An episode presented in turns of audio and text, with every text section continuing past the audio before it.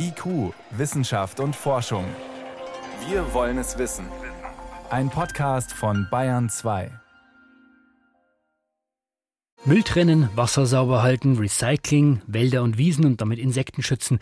Der Umweltschutz ist ja heute eigentlich selbstverständlich. Fast auf den Tag genau, vor 50 Jahren, da hat es aber noch ganz anders ausgesehen in Deutschland.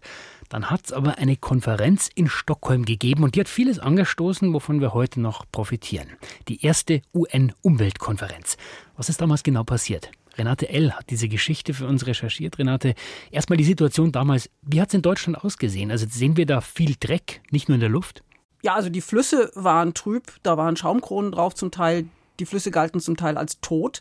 Und in den Städten und Industrieregionen, da konnte man die Umweltverschmutzung sehen und riechen. Es war buchstäblich dicke Luft. Da war zehnmal so viel Schwefeldioxid in der Luft wie heute. Dazu Ruß und Staub. Es war richtig dreckig. Man war rücksichtslos dass die Luft aber krank macht, das ist damals akzeptiert worden, es hat einfach dazugehört? Könnte man so sagen. In den Industriegebieten speziell. Das waren richtige Hotspots. Auf dem Land war es ja viel idyllischer als heute. Gab noch viele unzerstörte Ökosysteme. Also Wälder, Moore und so weiter. Sowas zum Beispiel. Die Verschmutzung, die wurde als lokales Problem aufgefasst. Und die meisten Leute haben das eben in den Industriegebieten als Kollateralschaden des wirtschaftlichen Erfolgs empfunden. Das Wirtschaftswunder war ja noch gar nicht so lange her. Und wo es dreckig war, ging es der Wirtschaft gut und man hatte Arbeit. Aber hat es überhaupt keine Proteste gegeben? So eine Art Mini-Umweltbewegung von uns? Gefunden? Nur kleine lokale Initiativen, wo es besonders schlimm war. Und auch die Regelungen zum Umweltschutz waren ja eine Angelegenheit der Kommunen und der Bundesländer, wie im 19. Jahrhundert. Und dann kam aber die neue Bundesregierung Anfang der 70er Jahre und die wollte das ändern. Das heißt also nicht von unten, sondern eher von oben drüber gestülpt. Ja, das war eine klassische Revolution von oben.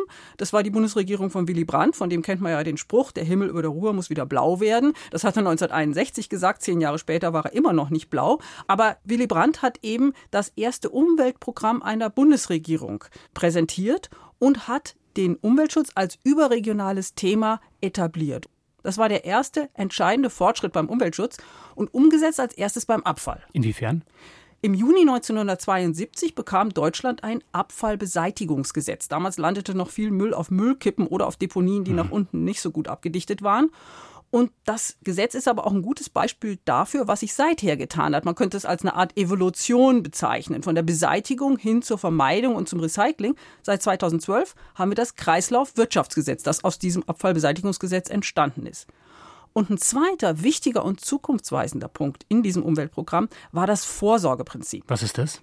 Also, dass man zum Beispiel neue Chemikalien nicht einfach so in Gebrauch nehmen kann, sondern dass erstmal erforscht wird, ob die Schaden anrichten können, wenn die in die Umwelt gelangen. Aber das ist heute eigentlich internationaler Standard. Ja, ja, das gibt es international, auf EU-Ebene zum Beispiel auch ganz wichtig. Und dann gab es noch einen dritten Punkt in diesem Umweltprogramm, der ganz wichtig war. Die Bundesregierung will, dass die Bevölkerung mitredet beim Umweltschutz. Und das nicht nur in lokalen Initiativen. Es war wieder diese Revolution von oben. Das Bundesinnenministerium hat die Reisekosten gezahlt für die Gründung des Bundesverbands Bürgerinitiativen Umweltschutz. Also das Ganze angestoßen. Und dieser Bundesverband, der war dann auch in den Medien sehr präsent in den Anfangszeiten der Umweltdebatte. Gut, also wir haben 1972 eine Bundesregierung, die sagt, Umweltschutz ist wichtig, müssen wir machen und eine Umweltbewegung, die müssen wir fördern. Und dann ist diese erste UN-Umweltkonferenz gekommen in Stockholm. Das heißt, immer mehr andere Länder haben erkannt, da gibt es ein Problem. Das zum einen und zum anderen haben sie erkannt, man muss international miteinander reden, denn die Umwelt kennt keine Ländergrenzen. Zum einen, man darf nicht vergessen, das war die Eiszeit des Kalten Krieges, war es ganz wichtig, dass Ost und West miteinander sprechen. Für Umwelt gab es da tatsächlich Gesprächskanäle und so entstand das erste internationale Umweltabkommen von 1979. Da ging es um grenzüberschreitende Luftverschmutzung. Das war speziell zwischen Ost und West. Und das zweite war, auch die Industrieländer und die Entwicklungsländer haben auf einmal auf Augenhöhe miteinander gesprochen. Das war auch ganz neu. Das waren ja Länder, die waren zum Teil erst 10, 20 Jahre keine Kolonien mehr. Und dann hat man eben auch, das hat symbolischen Charakter, dieses Umweltprogramm der Vereinten Nationen, das UNEP, dem hat man seinen Sitz in Nairobi gegeben, der Hauptstadt von Kenia. Das war das erste Mal und ist bis heute das einzige Mal, dass die UN einen Standort in einem Entwicklungsland haben. Dann machen wir noch mal diesen großen zeitlichen Sprung nach vorne in die Jetztzeit. Sind die Themen, die umweltpolitischen Themen, sind die heute noch die gleichen? Die sind natürlich nicht die gleichen. Es gibt ja seither sehr viel Umweltforschung, die neue Themen, neue Probleme erkannt hat Man hat aber in Stockholm ein Handwerkszeug entwickelt, wie gehe ich mit Umweltproblemen um und das hat man eben auch auf neue Umweltprobleme angewendet. Zum Beispiel? Zum Beispiel musste man ja das Ozonloch erstmal entdecken, um sich zu überlegen, was machen wir jetzt dagegen? Was machen wir dagegen? Das Montreal-Protokoll zum Schutz der Ozonschicht, das heißt ein internationales Abkommen, das die entsprechenden Chemikalien eindämmt, abschafft, verbietet. Ein ganz neues aktuelles Problem ist zum Beispiel Elektroschrott. Der darf nicht in Entwicklungsländer exportiert werden. Dafür gibt es auch ein Abkommen. Das Basel-Abkommen funktioniert leider nicht perfekt, weil zu wenig kontrolliert wird. Aber es zeigt auch wieder, wir haben dieses Handwerkszeug, Problem erkennen, internationaler Dialog, internationales Abkommen. Das heißt, Renate, wenn man sich diese Stockholm-Konferenz anschaut vor 50 Jahren, was ist denn bis heute davon geblieben?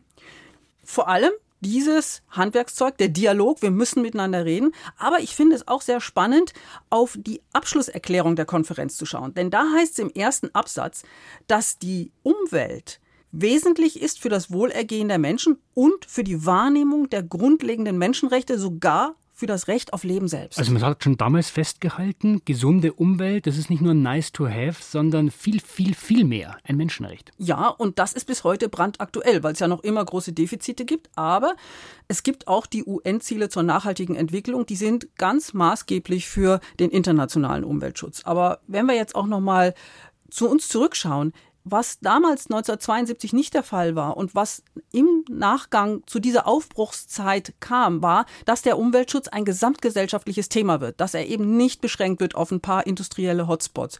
Und man hat vor allem erkannt, wirtschaftlicher Aufschwung, egal ob in Industrie- oder in Entwicklungsländern, ist nicht möglich ohne Umweltschutz. Man darf nicht die Umweltverschmutzung als Kollateralschaden in Kauf nehmen. Denn wenn man einfach nur alle Abgase ungebremst in die Umwelt lässt, wird eben die Umwelt so stark zerstört, dass die Menschen dort nicht mehr leben können. Es geht nur beides zusammen. Wirtschaftlicher Aufschwung mit Umweltschutz. Vor 50 Jahren hat in Stockholm die erste Umweltkonferenz der Vereinten Nationen stattgefunden, war die Initialzündung für den Umweltschutz, der heute selbstverständlich ist und ohne den wir keinen wirtschaftlichen Aufschwung langfristig hinkriegen. Vielen Dank für diesen Rückblick und die Einordnung, Renate L. Gerne.